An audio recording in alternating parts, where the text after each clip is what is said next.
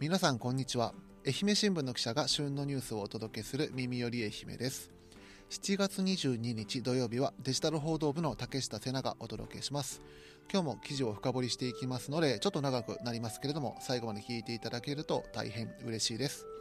さて、えー、皆さん自分がお気に入りのパン屋さんとかパンってございますでしょうか？私はですねあの明太子フランスパンがめちゃめちゃ好きでしてあの特にですねあのハード系のパンこれがね大好きなんですよ。基本的にまあいろんなパン屋さんに行ったら絶対この明太子パンっていうのを探すんですけれどもやっぱりですねあの硬いパンをガリって噛んで中からあのちょっとあったかくなった明太子ソースがとろーっと出てくる。でしかもまたそれが辛さが口の中にファーッと広がるのがですねやっぱたまらないんですよね。で今のところですけど私の中で、まあ、ここの明太子パンが一番好きだなっていうのがありましてそれがあの松山市のひまりさん。ここの明太子パンですね結構何センチぐらいでしょう？2 3 0センチぐらいあって結構長いんですよ。この、まあ、大きさと歯ごたえとそして中のソースの味といい、まあ、量といい本当私一番大好きなパンですね。お腹も満たされた。さあ今日一日頑張ろうっていう気持ちになるんですよね。さて今日なんでこのパンの話をしたかと言いますと、まあ、結構愛媛の方ってパンがお好きだと思うんですよね。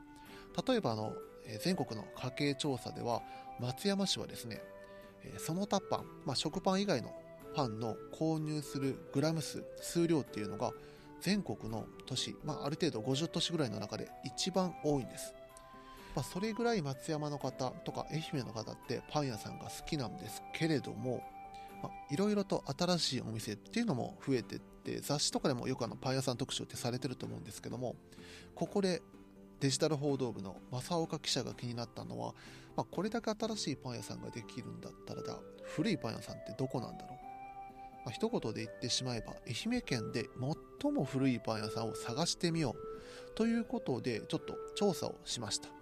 インターネットには載ってない情報だとか各パン屋さんが持っている歴史などいろんなものが見えてきたそうです。その裏側などをちょっと聞いていこうかなと思っております。それでは早速入ってきていただきましょう。さて今日はデジタル報道部の正岡記者に来ていただきました。よろしくお願いします。よろしくお願いします。まあ、正岡先輩は何回目でしたっけこれ？2回目？2回目ですねまた出てきていただきましたけども。また出ました。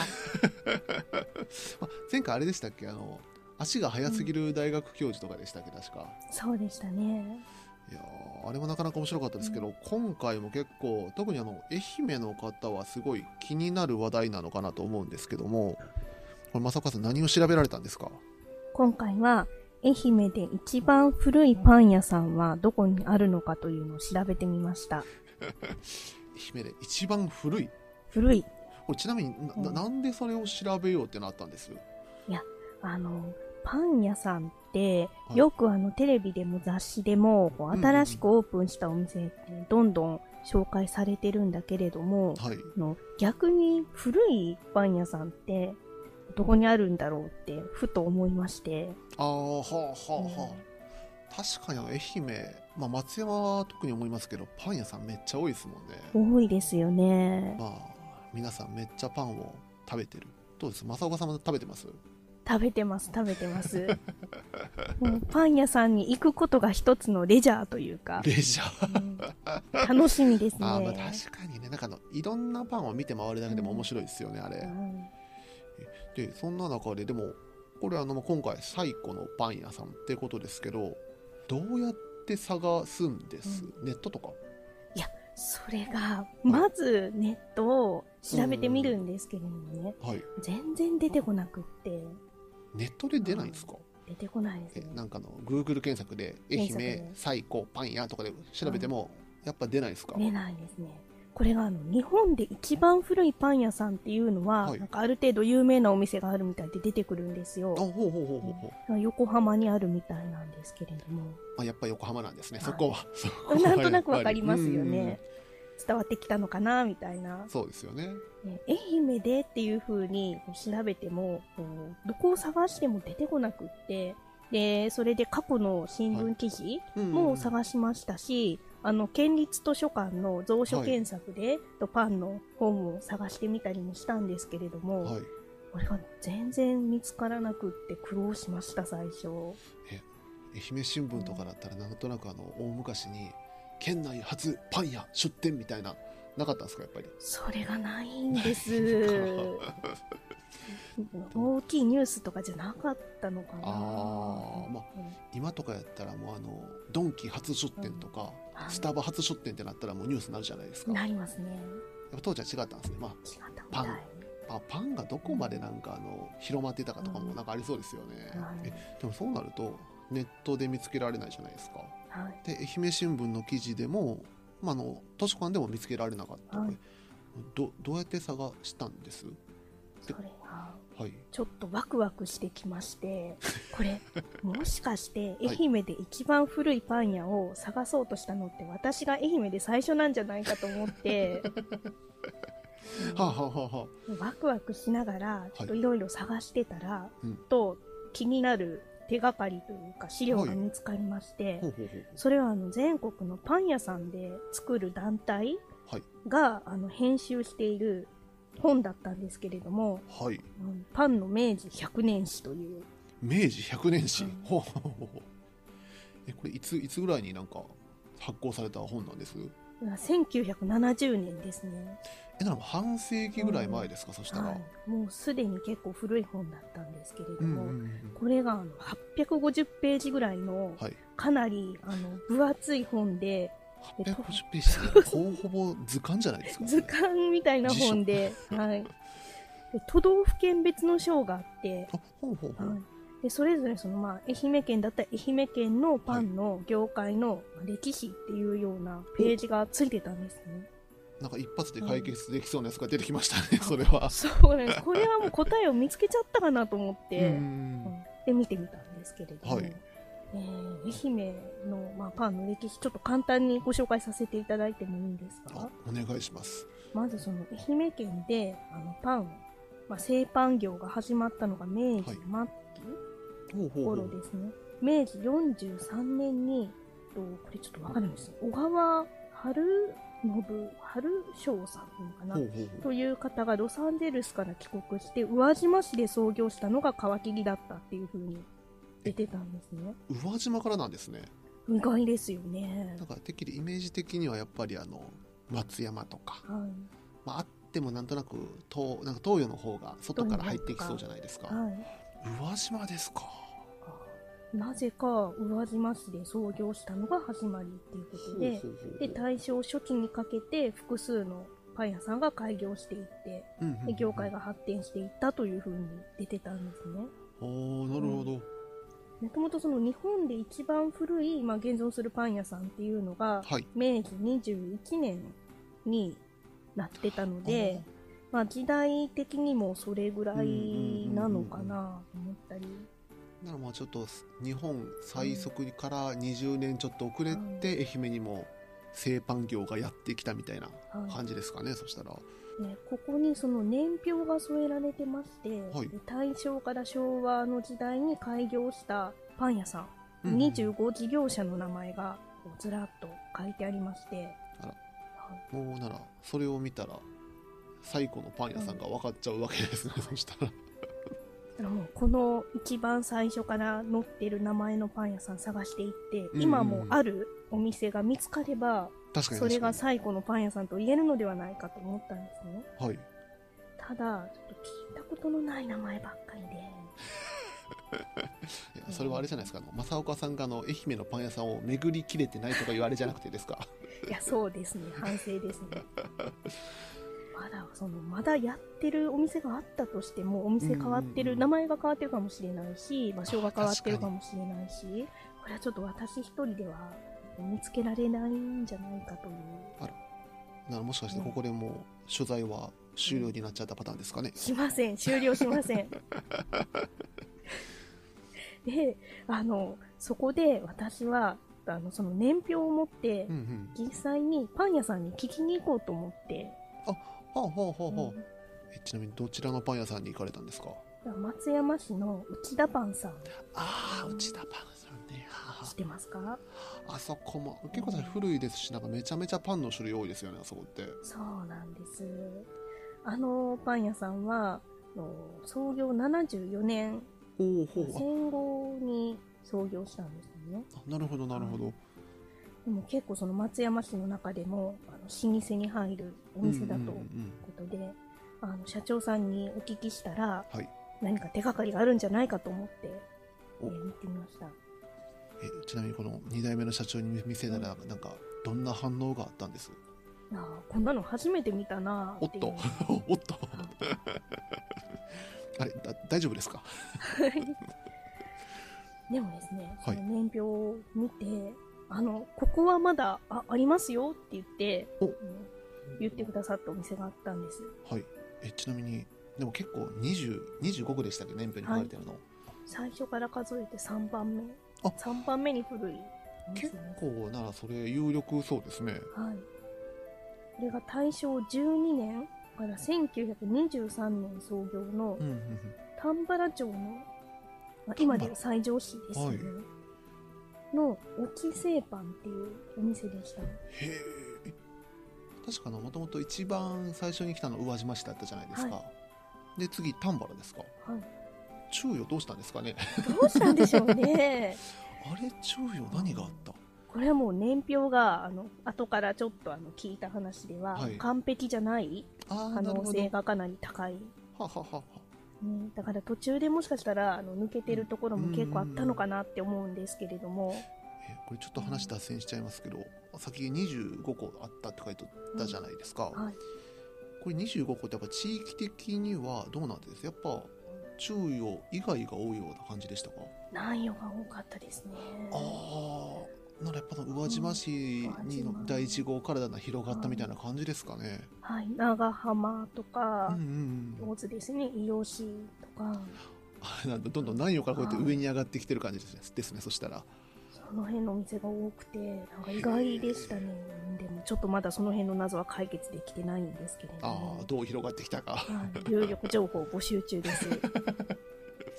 あなるほど。で、すみません、話が飛んじゃいましたけど、うん、で、この丹原町の落ち製パン、はい、ここがまあそのリストでいうと3番目に古いパン屋さんですかね、はい、でもこの落ち製パンさん正岡さんはもう見つけられてなかったんですか、それが、はい、あの年初めて見た時に、うんうん、私まあちょっと自分でわからないかなと思って一つ一つ、はい、あの Google 検索に名前を打ち込んで、検索してみたんですけれども、はい、その時にこのオチセーパーがもちろん調べたんですけれども、はい、スルーしてたんですよ。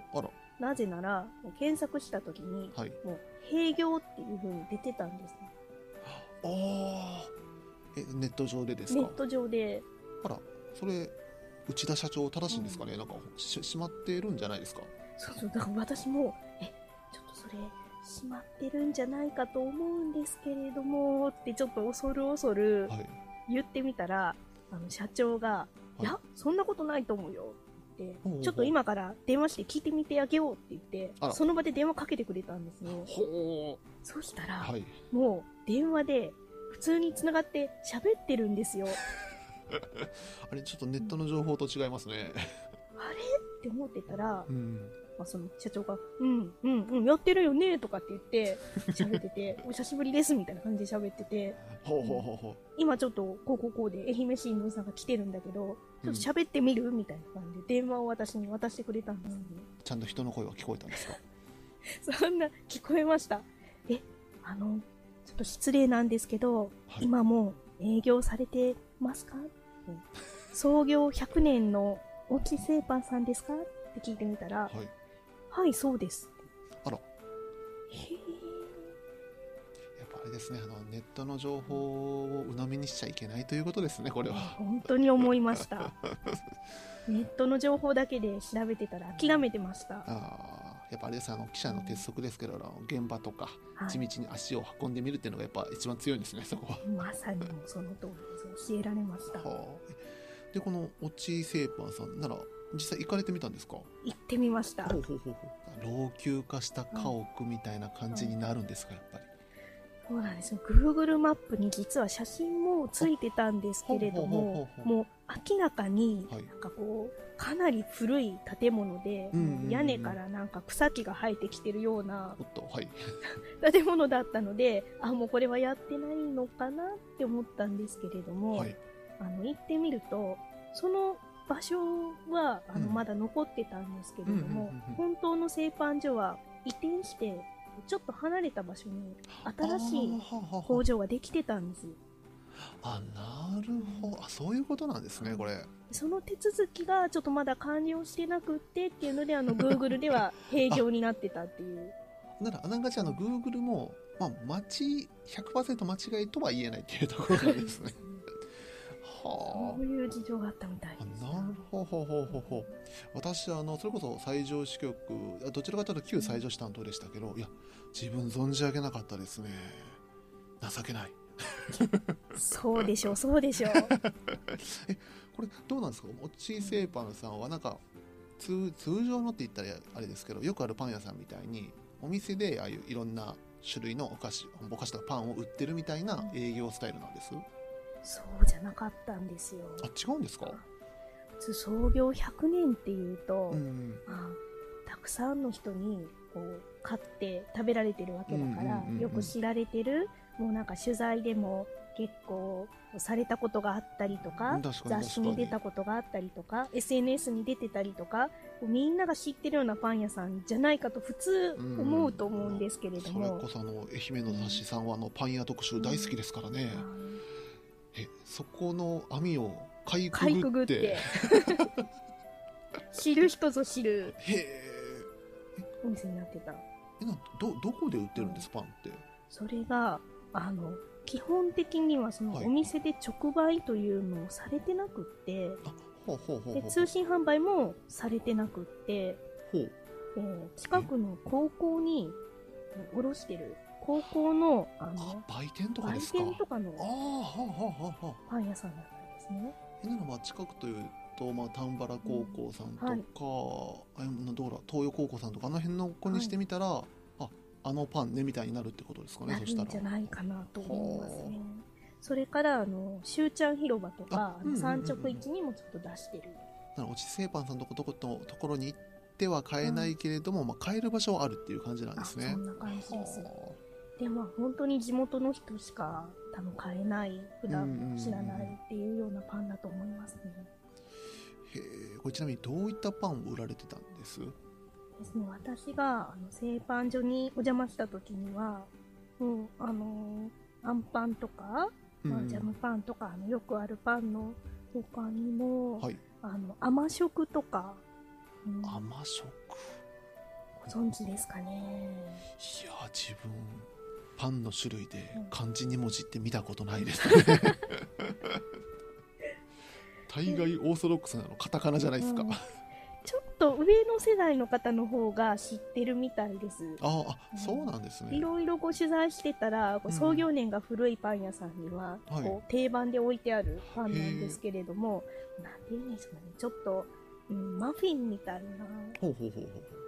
中に何も入ってないんですけどクリームとかパ、はい、あのあんことかは入ってないんだけれども、うんうんうん、ちょっとこうあのふっくら膨らんでてなんか甘くて美味しいなんか、あれですよね。あのおやつとかで食べそうなパンたちですよねそんな感じです。牛乳によく合う感じのパンですね。美味しいですね、えだから結構やっぱ昔ながらのパンをずっと作ってるっていうようなイメージですかね。そんな感じですね、でもあの高校のその生徒さんがお腹いっぱいになるようにっていうので、はい、今の代が3代目でしたね。のあの方が新しく考えたパンなんかもありまして。へえ、うん私が産直で見つけたパンは、はい、あのサンドイッチなんですけれども、はい、あんことか挟んでありましてそれをさらに油で揚げてるパン。え面白何それ？すごい。これがあのかなりですよ揚げパンの、がサンドイッチバージョンみたいな感じだったんですけれども、もう1個でお腹いっぱいになれる 確かにそうね、でも一口噛んだら中からちょっととろーりとあんが出てくるみたいなイメージですか、はい、あめっちゃうまそう。サクッじわって感じで。すごいなかなかそれをパンで味わえることないですよね、そごい美味しかったです。ね。高校生の食べ盛りの子だったら大喜びするような、まあ、30代の私はちょっとこうだんだんもたれてきて。私は我々ももう30代ですからね。そうですね。感じもしましたけれどもそれでももうもたれると分かってても食べちゃう美味しさっていう感じですそしてあの家に帰ってからちょっと後悔するパターンです、ね、うん、ああんな食べちゃったみたいな、はい、へえでもここ、まあ、それこそあの最初の話で、まあ、一応リスト？リスト上は3番目に古いパン屋さんだったじゃないですか、はい、これどういう経緯でこのパン屋さんオープンするようになったかとかっていうのは、うん、なんか残ってたりするんですか？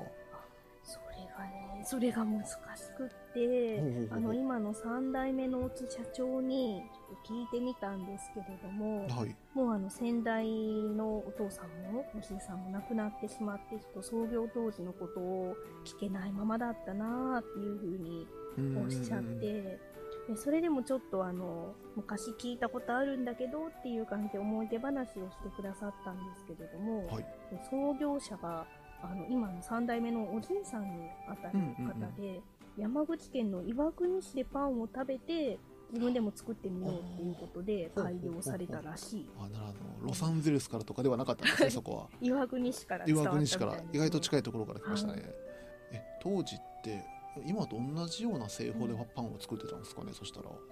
生地の製法は今とほとんど変わってないらしいんですけれども、当時は国内にまだイーストが普及してなかった。ああはあはあはあ。それであのホップス種というものであの発酵をしていたらしいです。ホップホップ、はい、ビールのホップですか？あそうあそうなんですね、はい、え美味しそうえどんな香りがしたんだろうなって私も気になります。すみません勝手になんかあの、うん、ビールっぽい香りのパン美味しそうだなっていうビールというところだけで引っ張られましたけど。へえ。なるほどな。やっぱ全然今とならその辺りはちょっと違ったって感じだったんですね。らしいです。この頃の本当味とか香りとかどうなどうなんだろうなって気になりますこれどうです、まあ、100年迎えたじゃないですかおち,、おちさんのところ、はい、これやっぱもう今後もならどんどんどんどんこの歴史を重ねていきたいみたいな感じなんですか？そうですね。今あの4代目になる予定のお孫さんがいらっしゃって、はい、で一緒にパンも作っていらっしゃるということで。ああなるほどちゃんとそこは引き継がれていくような感じになるんですね。予定だそうです。ああ、いいですね。そしたらもうあれですか、当分はこのおち製パンさんが愛媛で一番古いパン屋さんの肩書きをずっと使い続けることができるっていう感じなんですかね。いやそれはどうでしょう。え？え？もう、え、もうあれじゃないですか、なんか今回の調査ではここが一番古いパン屋さんということになったんですよね、一応。確かに私があのいろいろ見つけてきた中で、あの実際にお会いできた、創業100年のパン屋さんっていうのがあのこれが一番、まあ、古いっていうふうに言えるのかなと思ってい。るんですけれども、はい。まあ、もっとなんか古い歴史を持ってるパン屋さんが美容師にあるっていう話を聞きまして。あれ？話がだいぶ変わってきましたねまたでもあのリスト上は、はい。まあ、おちさんのところが、まあ、一応、今現存では一番古いですよね多分、はい、なのに伊予市に謎のパン屋さんが、謎のパン屋さんが。でも100年以上ってなかなかじゃないですか、はい、これがその伊予市のパン屋さんこれはあのホームページがあったりとかしてあの創業年も出てるんですけれども、はい、明治25年創業131年っていうだいぶ古いじゃないですか。え？本当かな？え明治25年ですよね、はい、さっきあのロサンゼルスから宇和島にパンがやってきたのが、明治43年ですよね。えそれより古いんですかね？えーって思うでしょ、うん、えなんか、うんそんな昔に愛媛でパン作ってたのかな？なんかやはりそこはあの真偽が定かじゃない気がしますけども。これがちょっとまた行ってみたら理由があったんですよ、はい、ちなみにこの行ったところは伊予市の何ていうお店になるんです？これは篠崎ベーカリーさんです。ああああああ篠崎さんとかですか？あ竹下さんご存知ですか？私もあの伊予市担当してた時期があるので何度かあの取材で一緒になったことありますけど、はい、131年ですか？131年らしいんです。あなんか証拠みたいなんてあるんですか、はい、そうです。あの落ち派になってますけど私 本当に言えるんですか？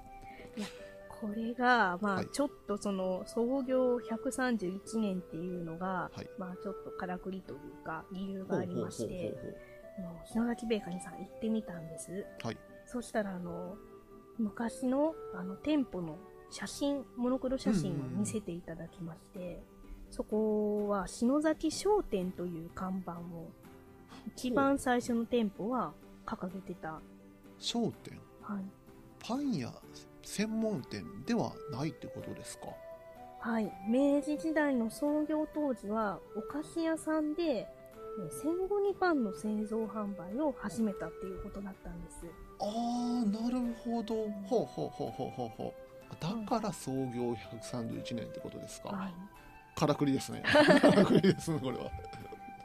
お店の歴史は明治に遡るうんうんうんうんでパンを作り始めたのは、はい、戦後から。ああなるほどなるほど意外とこの戦後からパンを作り始めたっていうお店が、はい、あの多いみたいなんです。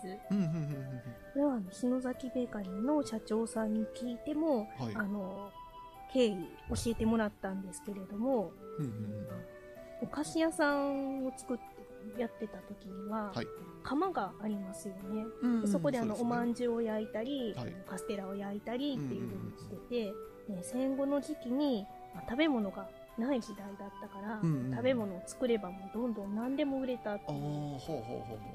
もともと窯があったお店が、パンを作るようになったらしいああなお菓子じゃなくて主食を作るように切り替えていったってことですか、はい、戦後にすごいパン屋さんが増えたということですけど他にもなんかパン屋さんとか取材行かれたんです？あ行きました行きました私が他にも取材したのは松山市のパン屋さんで、うんはい、三つ葉屋さんっていうところがですね、こちらは昭和25年創業なので戦後。戦後ですね。ほうほうほうほう。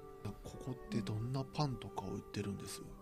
ここもちょっとこう時代を感じる面白い、はい、あのパンに出会いましてそれがあのコッペパンっていう人気商品があるんですけれども竹下さん、コッペパンっていうとどういうパンを思い浮かべます、はい、えあれじゃないですか。あの学校給食で出てくる細長くて、はいはい、あんまの悪口言っちゃいけないですけどなんかあの味がなくてこれを私はどう食べたらいいんだろうと思いながら牛乳で流し込んでいたっていうイメージがありますけど。それは竹下さんの個人的な思い出じゃないですか。でもでもあれじゃないですか。あの細長い至って普通のパンみたいな、あれがコッペパンですよ。そうですよね。ところがこの三つ葉屋さんでコッペパンとして売られてるのは、はい、うん、丸くて、はい、ふんわりしてて、はい、外はサクサクのビスケット生地。あれ？それってあれじゃないですか？メロンパンじゃないです？メロンパンなんです。どう見てもメロンパン。それはメロンパンですよ。食べても メロンパン。だけど名前はコッペパンなんです。いやそれはあの失礼ですけどもお店が間違ってらっしゃるんじゃないですか、それは。そう間違ってるんじゃないですかっていうツッコミがたまに入るらしいですお客さんから。ですよね。でもそうじゃないらしくって、はい、これはもうあの歴史を感じるようなエピソードがあるんですけどね、はい、もう昔もう今あるメロンが存在してない時代に生まれたパンだったえ、今あるメロンが存在していない時代？はい今メロンって言ったらまん丸で、うん、まあ、網も網目模様がついててそうですね。あのあの形だと思うんですけどお高くてなかなか手を出せないあの子ですよね、はい、はい、あ昔はそのメロンがなくてで代わりになんかメロンって呼んでたのは、はい、楕円形のあの細長くてこう、売りみたいな形の縞模様もないのが。へえ、それがメロンだったんですか？メロンと呼んでたらしい。んです。なので、その頃のメロンパンって言ったら、楕円形の形だったんです。丸い、細長い。え、なら逆に今、わ私がさっき言った学校給食に出てくるコッペパンの方がむしろメロンパンに近いかと形状していた。形状してたと。へえ。なので、まん丸の形のパンは、はい、あのメロンではないので、まあ、どんな呼び方で呼んでもいいっていうか、もう決まった名前がなくて、ああなるほど。サンライズって言ったりサンライズ。あコッペパンって言ったりそういうふうな呼び方をしてたという。後々は誰かが、はい、その今の形のメロンが生まれて、はい、あれ？このコッペパンとかサンライズってメロンに似てなくね？みたいな感じで メロンパンに変わっていったみたいな感じなんですかねそしたら。らしいんです。ということはあれですか？だから今度からあのどっかのパン屋さんでメロンパン見た時に「あコッペパンじゃん」って言ったらあちょっとこいつパンの歴史分かってんなみたいな感じを出せるってことですかね。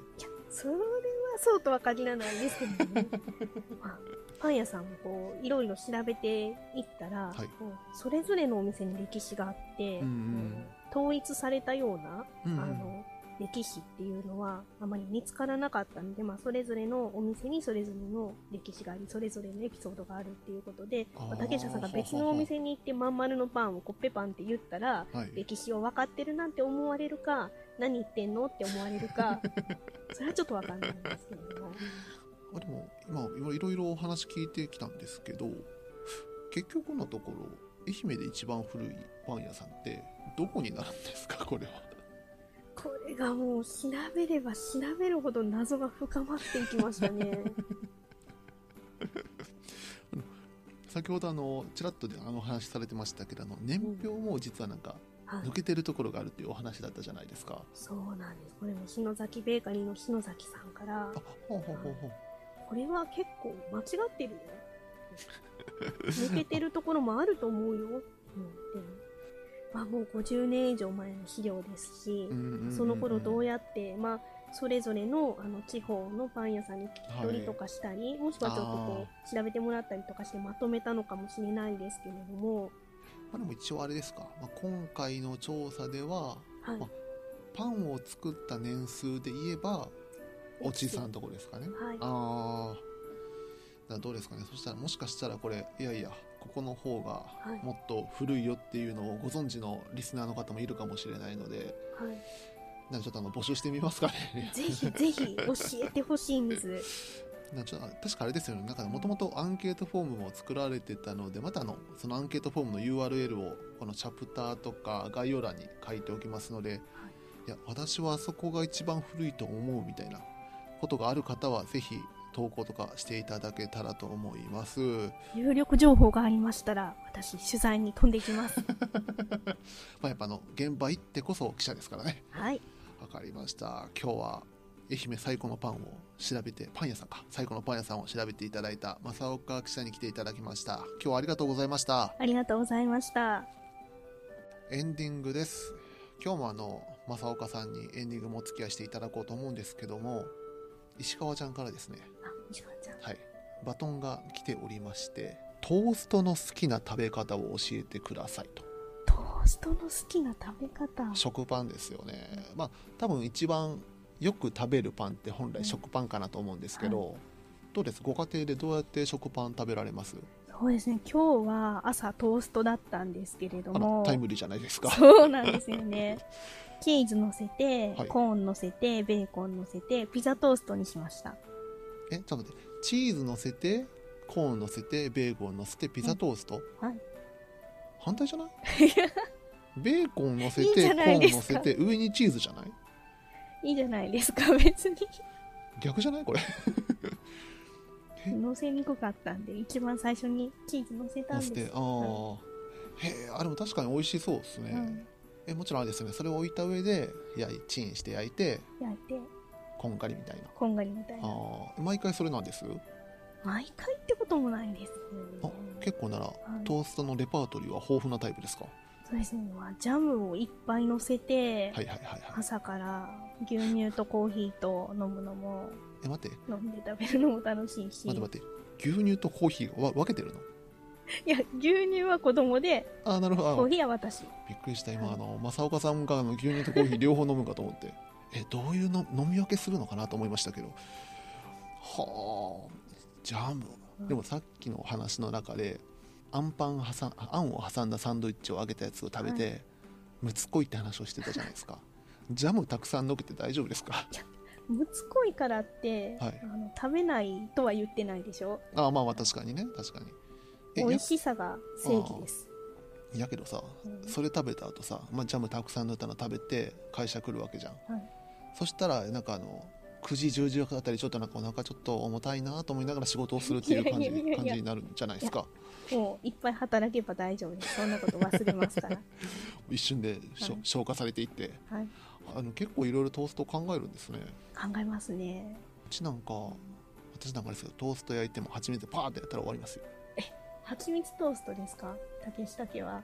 うち蜂蜜トーストですね、うん、あとは、うん、あの天空の城ラピュタって知ってます？あ知ってます知ってます。だ多分あれかな、うん、あれでやってたなんかのパンに目玉焼きバーンと乗せて食べるのがあるんですけど、はい、ラピュタパンって言いますよね。あれがめっちゃ美味しそうであれよく作ってましたね。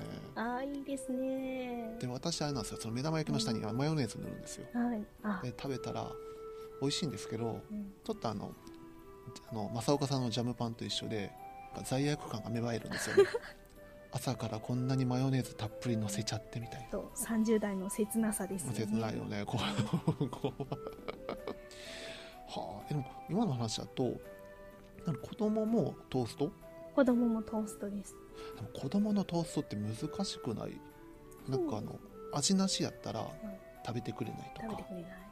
えどどどういう加工します、うん、いやもうもちろんジャムをのせてチーズをのせて。はいはいはいはいはいはいね。あれどっちが好きなんだ？なんかの甘いのと辛いの、うん、はい。どっち派？子供って。今日は両方食べてましたけどね子供2人とも。あえ2つ作るってことですか、うん、そしたら。もうあの1枚を最初から切っておいて一口サイズに、はいはいはいはいはい、はい、いろいろ乗っけて焼けば飽きずに食べてくれるっていう。めっちゃ手間かけてますね。そそうでもないですよ。素晴らしい。ああなるほどな確かにあそれはいいですね、あうちもそうしてみようかな。はい。よく食べますよ。あれでもなんかあの最近うちの子供パンあげても白いご飯がいいみたいなのめちゃめちゃ主張してくるんですよ。パンよりご飯派。パンよりご飯派。もうむしろあのうどんなんか食べないみたいな。うどん食べない、うん、なんかチュルチュル出したら、うん、の白いご飯。ご飯に海苔をかけろとか、いいと思います健康的で。でもあれじゃないですか。やっぱの、バランス考えないといけないじゃないですか、はい、毎回ご飯なんですよ彼、はい、白いご飯にごまとなんか振りかけるものがあったらとりあえず OK なんですよ、多分彼ご飯だけで言ったら大人より食べてる気がしますね。すごい大きくなりますね。将来はきっとお米の親善大使とかしてくれるはず まあお米の親善大使やるためにはなんかの芸能人とかなんないとダメですよね その前に。なりますなります。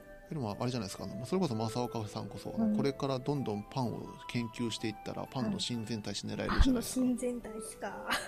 ですね。松山市民パン大好きですから、はい、パンの親善大使があっても不思議じゃないですよ、はい、そういう仕事が舞い込んできたらじゃあ 引き受けましょうあの次回登場される時はあの肩書きをあの記者ではなくてパン親善大使の正岡さんに来ていただきましたみたいな感じでやっていきましょうかね。そしたら。これからはじゃあ親善大使一本で親善大使一本で。いくんですかね。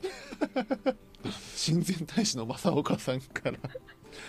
あのまあ毎回あの次のパーソナリティにまた質問を振っていくんですけど、はい、来週が多分、まあ、ちょっと今非常に高校野球で多忙なんですけど、うんうん、スポーツ部の角谷さんが担当なんですけど親善大使からなんか角谷君に振りたい質問ってありますか？振りたい質問か。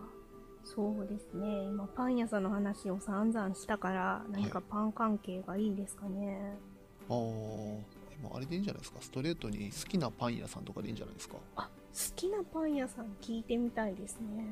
ちなみに正岡さんあります？私はそうですね。あの今、はい、住んでるマンションのすぐ近くにパン屋さんがあるので、はい、そこがお気に入りですね。ちっちゃいところなんですけど。